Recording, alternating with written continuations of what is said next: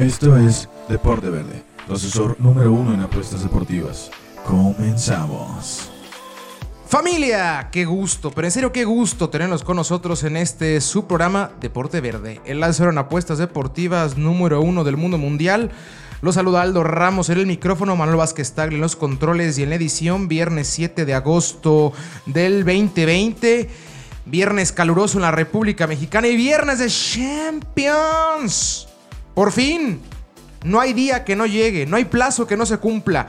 Y ha vuelto la máxima, el máximo torneo a nivel de clubes en el mundo. Y estamos más que felices de poder este, analizarlo, verlo, vivirlo, gozarlo, sentirlo, apostar todo lo posible con la Champions League. Va a ser un programa, si bien no enfocado meramente en la Champions, pero sí vamos a darle como se debe, ¿no? ¿Cuánto tiempo queriendo hablar de la Champions si se nos había privado por todas las situaciones y todas las aristas del mundo? Pero por fin ya vamos a tener la oportunidad de tocarlo. También habrá apuestas de Liga MX. Ahora sí, vamos a meterle más dinerito a la Liga MX. Ya va subiendo y empiezan a levantar la mano algunos equipos. Empieza a verse algunas tónicas. Entonces, habrá apuestas en, tanto en la Liga MX como en la Champions. No vamos a darle más vuelta, bueno, lo vamos a arrancar directito, porque si no, no va a dar tiempo de, de, de desglosar como quiero cada partido. Así que arrancamos con la Champions League. UEFA Champions League. Manchester City en contra del Real Madrid a las 2 de la tarde el día de today, el día de hoy. Qué forma, ¿no? Qué forma tan rica de regresar a la Champions League, por Dios. Un enfrentamiento de una rivalidad moderna, por decirlo así, entre un técnico y un equipo. Josep Guardiola en contra del Real Madrid. Siempre que se enfrentan, la prensa se encarga de maximizar este partido. ¿Por qué? Por el pasado culé por parte del estratega catalán, de, Guardiola. Y porque siempre fue el rival acérrimo de, de, del técnico, la máxima casa futbolística, le pesa a quien le pese, la máxima ganadora de Champions League, la Casa Blanca. El Real Madrid, el cual tiene las cosas no tan fáciles. No tan fáciles, habrá que ser sinceros. En esta ocasión van en busca de romper la historia. ¿Y a qué me refiero? El Real Madrid jamás, jamás ha avanzado en fase de, eliminatoria directa después de haber perdido el primer partido en su casa. Y ahorita va a cerrar en, el Etihad. Va con un marcador de dos goles por uno en contra. Y un City el cual pues es un equipazo. Las cosas como son, es un, es un equipazo. ¿Tiene falencias? Sí. Pero en general es un gran equipo y creo que hoy en día cuenta con el mejor mediocampista del mundo, que es Kevin De Bruyne. Entonces, lo que pueda llegar a ser el belga para una saga del Real Madrid sin Sergio Ramos, ¡ay mamita! Así empieza a sentirse medio federal, ¿eh? Para la afición del Madrid. También tenemos la Juventus en contra del Lyon el día de hoy. Analicemos los dos partidos. Arranquemos con el fuerte, con el Real Madrid en contra del City. ¿Cuál va a ser la clave de este, de este enfrentamiento? La tónica de los primeros 10 minutos, 15 minutos. ¿Y quién la va a dictar? El City. Si los dirigidos por Guardiola salen a quitar el balón al Madrid y a buscar la portería rival, va a avanzar el City. Téngalo por seguro, ¿eh? Pero si el City le otorga el balón al Madrid, se acabó. Se acabó. ¿Por qué? Yo veo que las grandes falencias de ambos equipos son la defensiva. Por parte del Madrid es una defensiva rápida, pero una defensiva trabancada, una defensiva la cual no se sabe posicionar de la manera adecuada, le cuestan a veces los recorridos. Mendy Carvajal son una bala, Varane es una bala. Pero ¿quién era el mejor central del Real Madrid? ¿Quién es el mejor defensor del Real Madrid? Sergio Ramos. Y es el más lento. Y Sergio no va a estar. Y Sergio es el que da la calma, el que da la, la, pasividad, el que, el que encuentra canales, tanto defensivos como ofensivos. La primera salida es con él. Ramos es el que le da ese tempo perfecto al Real Madrid, de menos en la defensiva. Y ahora que no va a estar él por, por acumulación de tarjetas, el señor Militao va a ser el encargado de, de llevar a buen puerto y aparte va a tener de lateral izquierdo a Mendy, el cual si hubiera tenido un, gran, un gran cierre de temporada y un gran nivel futbolístico post parón, pero es la primer, primer partido fuerte que va a tener en su carrera el lateral francés y no tener al lado un central de las capacidades de Ramos y del recorrido de Ramos puede hacer que se pierda como lo llegamos a ver a principio de temporada. Entonces ahí puede aprovechar bastante el City ya que tienes a De Bruyne, tienes a Sterling, tienes a Mares y tienes a Gabriel Jesús. Los tres son excelentes. el tridente de Mares, de Gabriel Jesús y de Sterling son excelentes a la hora de, buscar línea de fondo, a la hora de, buscar el mano a mano, de alargar la cancha constantemente y buscar esos espacios a final de línea. Y si tienes un tipo como De Bruyne, el cual te va a poner la bola donde él quiere y donde tú quieres, se le facilita ese tipo de ofensivas al conjunto del City. Problemas que en el City. La defensiva, como decía. A diferencia del Madrid, que es una defensa muy rápida, yo creo que la, defensa del City es lentísima. Es lentísima. Kyle Walker hace tres años corría, hace dos corría, hace un año empezó como que a trotar y ahorita es muy lento. Habrá que ser sincero, es muy lento. Y del lado izquierdo no va a estar Mendy, va a estar Sirchenko. Y Sirchenko yo creo que es la máxima falencia que tiene el City desde que llegó Guardiola. Y no Sirchenko per se, la lateral izquierda del City. Veamos qué pasó contra el Liverpool hace dos Champions. Intentó Guardiola y modificó y metió a, un central como Laporte como lateral. Igual Cotten en Tottenham. ¿Por qué? Porque no sentía seguro de esa banda. Y, y, si a eso le sumamos que nuestros centrales es Fernandinho, Otamendi y John Stones, los cuales arrancan en quinta, pues ahí puede ser la clave para el Real Madrid. Clave como si el Madrid sale con línea de 3 a la ofensiva, sale con un 4-3-3, en la cual estén Rodrigo y Vinicius buscando línea de fondo y constantemente haciendo que tanto los laterales como los extremos tengan que hacer labor defensiva, porque si están el balón del lado del Madrid, del lado de Mendy, del lado de Carvajal, y tienen incorporaciones tanto Walker o Sirchenko, o si llega a jugar Cancelo, pues van a ganar un poquito más la partida de ajedrez en ese aspecto. El Madrid tiene que encontrar la forma de la cual ofender desde el minuto uno.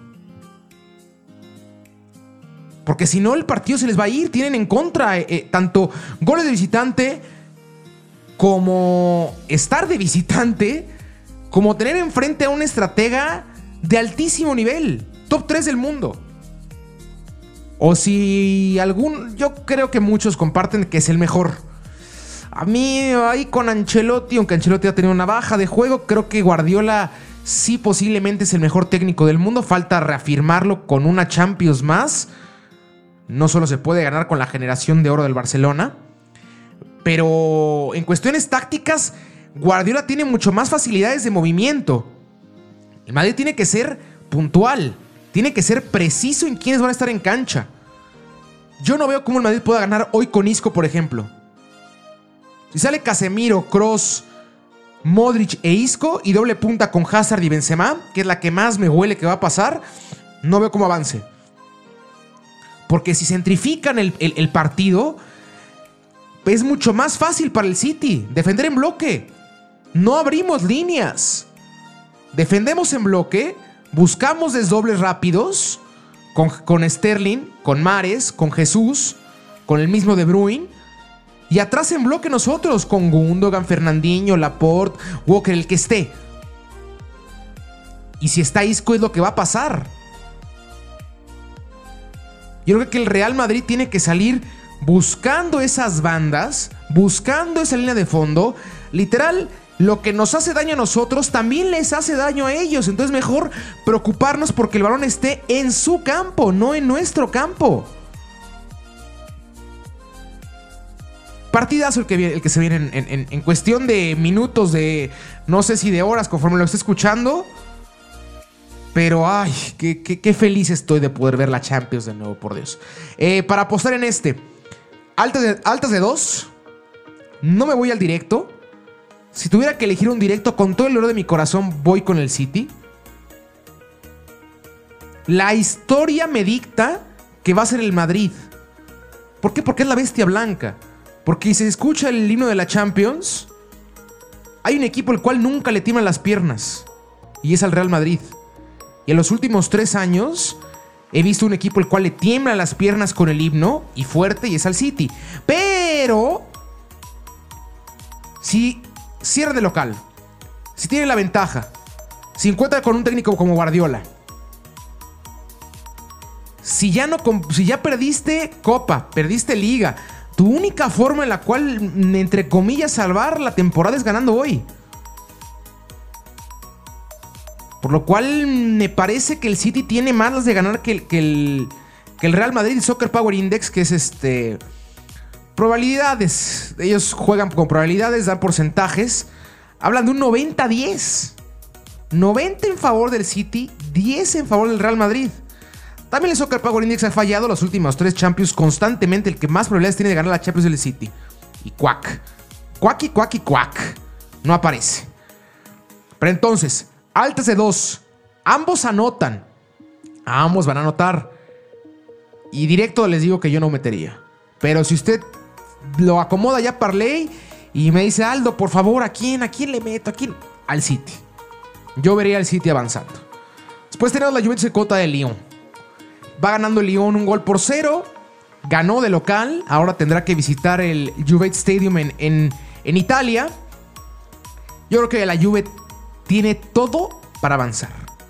Todo. ¿Por qué? Porque Lyon lleva desde marzo sin jugar fútbol. Partidos de preparación, sí, pretemporada, sí, interescuadra, sí. Pero no ha jugado un partido oficial. La Juventus jugó el fin de semana pasado. Y peleó la liga hasta el final.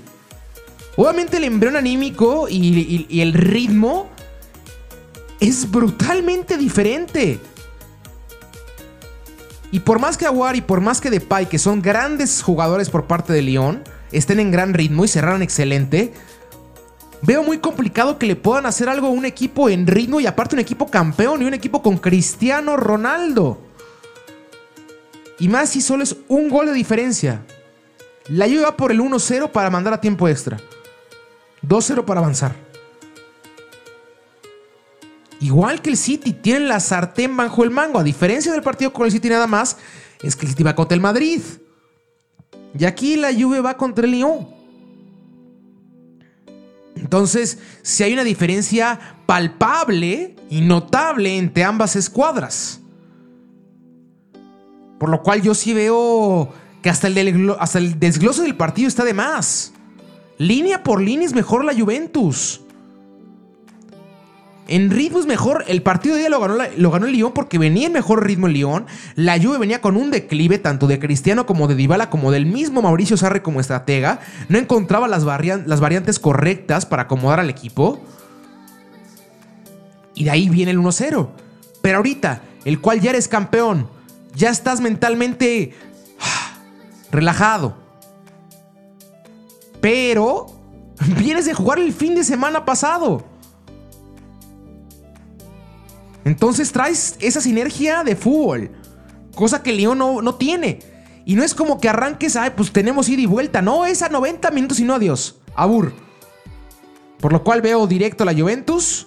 Gana hoy, avanza la Juventus. Y altas de uno y medio, a lo mucho, uno. No, sí, uno y medio. Altas de uno y medio. Creo que es el 2-0, es el resultado que tengo más en la cabeza. Ambos anotan, no. Lo veo complicado. Veo complicado que León logre romper y horadar el, cerrojo que, ha hecho la Juventus en ese cierre de temporada, el cual se ha visto en, en cuestión defensiva bastante, pero bastante bien. Y a la ofensiva, pues a buscar al bicho. A buscar a Siu y a ver qué hace Capitán Champions, Mr. Champions. Si hay un torneo el cual se le acomoda al astro lusitano, es este. Máximo goleador histórico del torneo. Entonces, ahí está directo con la Juventus. Mañana, Bayern en contra del Chelsea. El partido de octavos de final más definido, sin lugar a dudas. ¿Por qué? Porque ganó el Bayern 3-0 la ida. Y recibe al Chelsea aparte. Entonces, pues pinta muy complicado. Y ojo, eh, el Chelsea cerró increíble. Si este Chelsea de cierre, pos a pos parón, hubiera enfrentado al Bayern en, febrero, no hubiera quedado 3-0, ¿eh? Se lo prometo. 1-1, 2-1, algo por el estilo. Pero no veía, no hubiera visto tanta diferencia como se vio en aquel encuentro. Ahorita el Chelsea, un Giroud en gran ritmo. Y mire que a mí Giroud no me gusta nada. Pero Giroud está jugando excelente. Mount, un jugadorazo. Y Frankie Lampard, parecido al, al síndrome que tiene Zidane con el Madrid, ¿no? A lo mejor y no son los brutales estrategas. A lo mejor y no son los máximos académicos en cuestión de desglose táctico. Pero para motivadores y para que el jugador te escuche, son los mejores. ¿Por qué? Porque Lampard es el último gran ídolo. O penúltimo gran ídolo junto con Didier Drogba del Chelsea. Habla Lampard en el vestido del Chelsea y se quedan callados todos. Y escuchan. Lo mismo con Zidane. ¿Quién se le va a poner al brinco a Sisu? Nadie. Lo mismo con Lampard, nadie. Y aparte, tanto Zidane como Lampard conocen al equipo, conocen la identidad, conocen el largotipo del, del, del plantel en el cual están, de la institución la cual representan, por lo cual es mucho más fácil permear eso. Lampard, a ver, jugadores, somos campeones de Champions, somos el Chelsea. En este siglo hemos sido junto con el United el mejor equipo. Ha aparecido el City, sí, pero nosotros teníamos casi casi la sartén bajo el mango en esta liga. Fuimos campeones de Champions, campeones de liga, campeones de, Copa. Y éramos absolutamente nada eh, antes del 2000. Pero nada. Así que vamos a levantarnos, vamos a darle que hay que luchar. Pero pues lastimosamente para su causa ya tienen tres goles en contra y no van contra cualquier equipito. Van contra el Bayern. Van contra un equipo el cual siempre lo hace bien. Siempre. Le toca la mala fortuna de enfrentarse al Madrid y al Atlético, que hasta el momento han sido sus verdaderos cocos los equipos de Madrid. Pero ahí en fuera, los demás eliminatorias, el Bayern es regalado para ellos. Piece of cake. Entonces, yo sí veo al Bayern adentro. No, es más, ni siquiera veo que el Chelsea gane el día de mañana. Así se las pongo. Ni 1-0 ni 2-0 gana el Chelsea. Entonces, voy con el Bayern directo. Tanto gana mañana. Bueno, ganar mañana no sé. No, sí, claro que sí. Mañana va a ganar el Bayern. ¿De qué estoy hablando? Mañana gana el Bayern. Avanza el Bayern. Altas de 2. 2 y medio porque va a ser un partido abierto. El Bayern le gusta mucho ofender. Y el Chelsea es el obligado a buscar el resultado. Entonces, yo sí veo al Bayern del otro lado. Ese mismo día, el día de Tomorrowland. El Barça en contra del conjunto del Nápoles. Partidazo. Partidazo, pero no, no, no, futbolísticamente hablando, a lo mejor no va a ser el más vistoso. Pero van a ver el coraje de los dos, van a ver un hambre de ambos, porque los dos tienen que demostrar. El Nápoles acabó séptimo de tabla. Después de seis años consecutivos entrando a Champions, siendo su segundo lugar de tabla, hoy acabó en séptimo. Va a dar todo. Y enfrente el Barça con absolutamente todas las dudas. Se obtiene el adecuado, estamos bien en la defensiva, Messi va a salir bien, no va a estar bien Messi, ¿qué onda con Suárez? ¿Va a poder meter gol Suárez? Eh, ah, ah, ah, Ahí va un dato, el Napoli es el mejor equipo de visita en esta Champions y el Barça no pierde de local en Champions desde el 2013. La, dicta, la lógicamente que va a pasar el Barça, es lo más lógico. Pero no por eso lo veo tan claro, ¿eh? ¿Por qué? Porque es el peor Barça que he visto en mi vida. Desde que tengo memoria, les digo, desde, desde 25 años que tengo en esta tierra, es el peor Barça que he visto. Partido, sin idea, sin identidad. Raro, ¿no? Un Barça muy, muy raro. Y por eso mismo, que pase algo raro no sería raro, por más que suele como a redundancia. Con un Barça tan atípico, si pasa una situación atípica, me parecería normal. Entonces, ese sí de pronóstico reservado, mejor apuéstele al del Bayern, apuéstele al del Lyon, apuéstele al del, al del City en contra del Madrid y el del, Bayern, y el del Barça en contra del Napoli. Ábrese una cervecita, ábrese un refresquito, una carnita en casita y disfrutar el partido, sin que su dinero esté adentro. Buenos partidos, tremendos partidos los de hoy y mañana. Después vamos al miércoles, rapidito. Atalanta en contra del París. Atalanta, seguro, se los dije. El Atalanta para mí es el mejor equipo en Europa en, nivel futbolístico. Por nombres, obviamente va superado constantemente. Pero en lo que, en lo que se refiere a fútbol per se, nadie entiende tanto su estilo como el Atalanta. Y no hay un estilo más bonito que el Atalanta. Una triangulación perfecta, tanto ofensiva como defensiva. Fíjese bien cómo están parados los, ofensivos del de, Atalanta. Murillo con Papu con Milenkovic. Nunca van a estar en línea. Van a estar haciendo constantemente triangulitos. Pip, pip, pip, pip, moviéndose para buscar el espacio. Como rompe eso a las defensas. Y si tienes al París, el cual mismo caso de Lyon. Desde marzo que no juegan un partido oficial. Yo entiendo que hay una diferencia también brutal entre los planteles de Lyon y del París, pero es lo mismo, pero es lo mismo, el principio del ritmo es el mismo. El París llega sin ritmo, el Atalanta viene del fin de semana pasado jugando y peleando hasta la última jornada por conseguir puesto de Champions, lo consiguió y peleando por el segundo lugar y consiguió el tercer lugar, peleando por no perder, no perdió. Entonces, el Atalanta, por más que en papel, así si vemos París en Germain contra Atalanta, pues pasa el París. Pero analicemos todo y es logiquísimo que pase el Atalanta. Va a ser un partido de, bastantes goles, ¿eh? altas de dos y medio, ambos anotan, avanza el Atalanta. Partido directo a jugarse en Portugal. Estos ya son cuartos de final, por lo cual se van a jugar en única sede, en Portugal. Pues vámonos, jueves. El Leipzig en contra del Atlético de Madrid, partidazo igual. Me voy con el Atlético de Madrid. ¿Por qué? Por la baja de Timo Werner de, Leipzig, que, se incorporó al, al Chelsea. Creo que era el referente, pero por bastante, del conjunto alemán, junto con Savitzer. Creo que lo más importante que tenían los alemanes. Y Atlético de Madrid, que es un entorno el cual no es nada raro para ellos. Cuartos de final contra el Leipzig. Papá, yo saco al Bayern. Y un plantel muy parecido al que está ahorita. Jiménez, Savich, Lodi. Bueno, Lodi no estaba. Oblak, Coque, Diego Costa.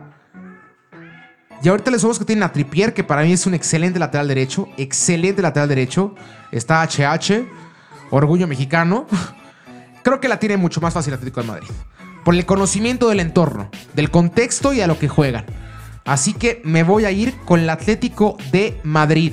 Altas de uno y medio. Ahí de uno, ¿eh? Hay un gol del Atlético de Madrid y tan tan. A cerrarse, a jugar a lo cholo.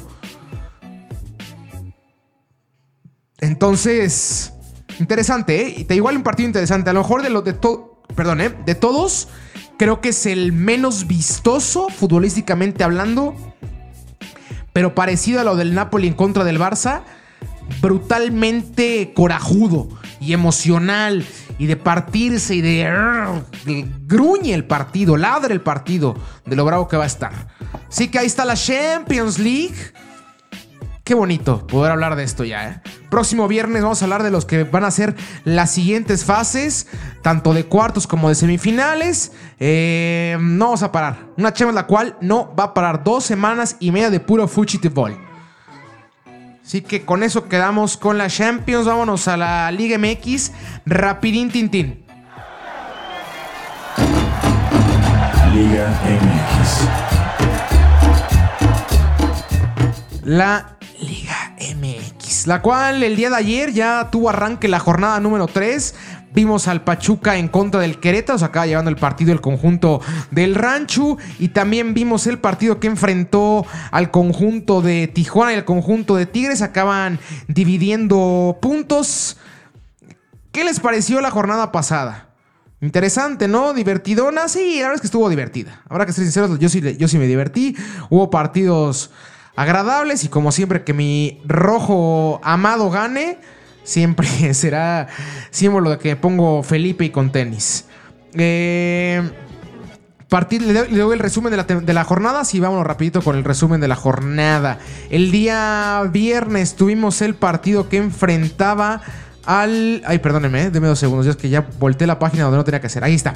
Viernes vimos el Puebla en contra del Cruz Azul. 1 a 1. Acaba empatando el conjunto de Cruz Azul a último minuto con gol de Orbelín. Ese, la poblana que se ve fuerte, ¿eh? Se ve bien la poblana. Un equipo solidón, ¿eh? No tan explosivo, pero solidón, el cual le estaba aguando la, la fiesta. Y nos estaba aguando la fiesta a nosotros de la del invicto del conjunto de la maquinaria, 17 partidos sin conocer la derrota para los celestes. Después Juárez en contra del Necaxa acaba ganando el conjunto de Juárez un gol por cero. El Pachuca en contra de los Tigres, o mejor dicho, Tigres en contra de Pachuca, ya que se llevó a cabo en Monterrey, acaban dividiendo puntos un gol por uno. América en contra de Tijuana, la sorpresa por el resultado. Cuatro goles por cero. No creía que el América fuera a ser tan superior al conjunto de Tijuana. Pero al final los dirigidos por Miguel Herrera hicieron... Le dieron valor a las palabras que dije la semana pasada, que es un conocimiento total de su estilo, por lo cual es mucho más fácil desglosarlo y mucho más fácil llevarlo a cabo, llevarlo en práctica. Por lo cual se comieron a Tijuana. Se lo comieron con patatas, Manolo, devorados. Después, el domingo, el Toluca contra Atlético de San Luis. Un partido muy divertido, ¿eh? Muy, muy divertido. No porque sea mi equipo, pero fue un partido abierto, un partido de muchas oportunidades. Rubén Zambues es un astro. Rubén, si escuchas esto, te amo. Te amo mucho. Yo era el, era el, tipo el cual le tiraba mucho a Rubens por indisciplinas, porque era un tipo el cual extremadamente sucio, desaparecía en momentos importantes. Pero llegó y se puso la playa roja y me cerró la boca como me gusta que me cierren la boca como aficionado. Con fútbol. Nada más con fútbol. Y este equipo de Toluca se ve completamente diferente desde que está Rubén Zambuesa en los controles. Después, Querétaro en contra de Mazatlán, un gol por uno los primeros puntos por parte de Mazatlán en la primera división y en su historia, primer punto el cual recibe después de empatar en contra de la Queretana. Santos en contra de las Chivas, acá ganando el conjunto del Santaje ante unas Chivas las cuales el COVID sin lugar a dudas les ha, pegado durísimo. Beltrán no ha salido, Vega sigue adentro, Antuna apenas se recupera, igual Flaco Tena se acaba de recuperar. Es un equipo el cual se ha tenido muchísimas, pero muchísimas problemáticas con este, con este entorno del COVID. Después, el lunes, el Atlas en contra de los Pumas. Híjole, qué horrible es el Atlas al, defender, ¿eh? Si alguien me escucha del Atlas, algún aficionado, algún directivo, lo que sea, perdóneme las palabras, pero es de las peores defensivas que he visto en mi vida. El primer gol de los Pumas remata Dineno, hincado casi casi, en área chica, de cabeza, entre dos centrales. No estoy exagerando. Estoy describiendo el gol. Remate de cuclillas de cabeza entre dos centrales en área chica. Mamita. Mamita. Y el segundo gol, lo mismo.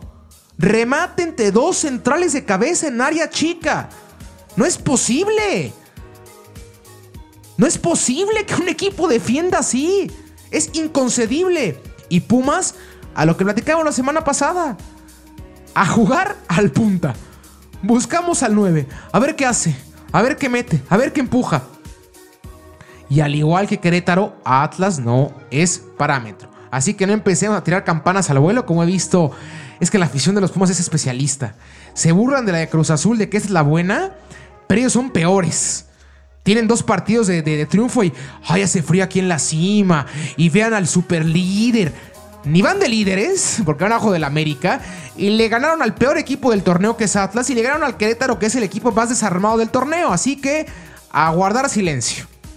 Después León en contra de Monterrey, un partido ríspido, medio trabado, trabado y medio. Se acaba llevando los puntos el conjunto de Nachito Ambrit. Los Panzas Verdes vencen un gol por cero a Monterrey. Este conjunto de Mohamed, que cómo se le complica jugar fuera de casa, ¿eh?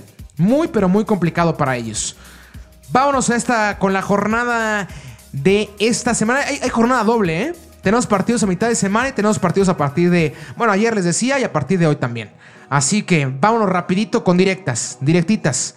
Necaxa en contra de América. Voy con el Rayo.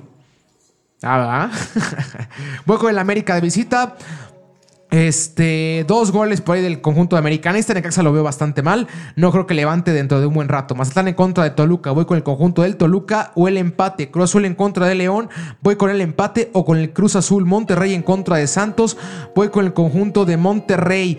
Guadalajara en contra de Puebla. Meta la doble. Guadalajara y Puebla. No veo el empate. Pumas en contra de Juárez. Voy con Pumas, un calendario muy a modo para el conjunto de Pumas. Van a estar en CU, por lo cual veo al conjunto de los Pumas ganando. San Luis en contra de Atlas, veo al conjunto de San Luis llevándose los puntos el día domingo en su casa. Después, el día martes, Necaxa en contra de Mazatlán, en esto ya la jornada número 4 del torneo nacional. Veo el empate o al conjunto de Necaxa llevándose los puntos. Pachuca en contra de León, voy con el conjunto de León. O el empate en este duelo de hermanos, ¿no? ¿Por qué? Porque comparten dueño. Tigres en contra de Puebla, voy con el conjunto de Tigres. A Puebla se le complica muchísimo ganar la Tigres. Imposible para Puebla ganar la Tigres. Después, miércoles, Querétaro en contra de Cruz Azul, voy con el Cruz Azul. Jaguares, Jaguares, ¿eh? Ay, ojalá estuviera Jacksonville de vuelta. Equipo bien bonito. A mí sí me gustaba mucho Jaguares. Bueno, Juárez en contra de Guadalajara, voy con las Chivas. Pumas en contra de Monterrey en CEU y de igual forma veo el empate o hasta el conjunto de los Pumas. ¿eh? Creo que el, arranque universitario va a ser bastante bueno. Tijuana en contra del San Luis, en contra del San Luis, voy con el conjunto del Cholaje. Después jueves Atlas en contra del Toluca, voy con el Toluca.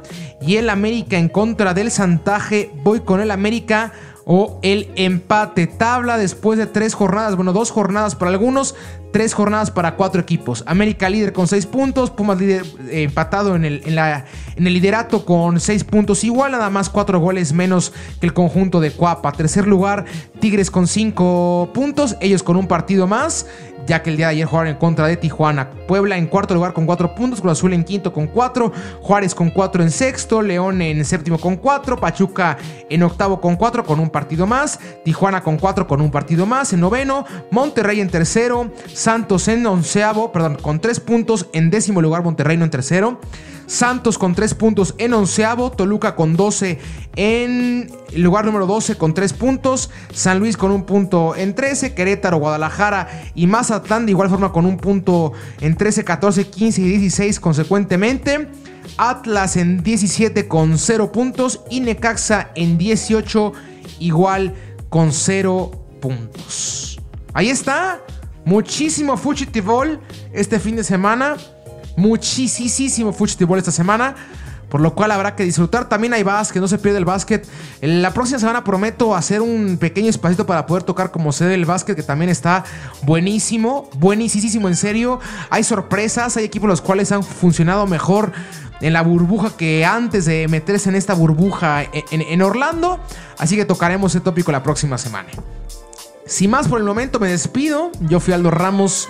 Malo Vázquez tal estuvo conmigo en los controles y en la edición nos vemos el próximo viernes con nuevo contenido. Síganos en nuestras redes sociales, Deporte Verde en Facebook, arroba Verde en Instagram y en Twitter. Que haya muchísima suerte. Un abrazo.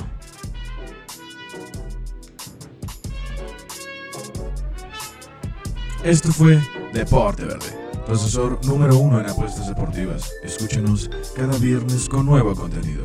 Síguenos en nuestras redes sociales, Deporte Verde, Facebook, Deporte Verde, Instagram y Twitter. Hasta la próxima.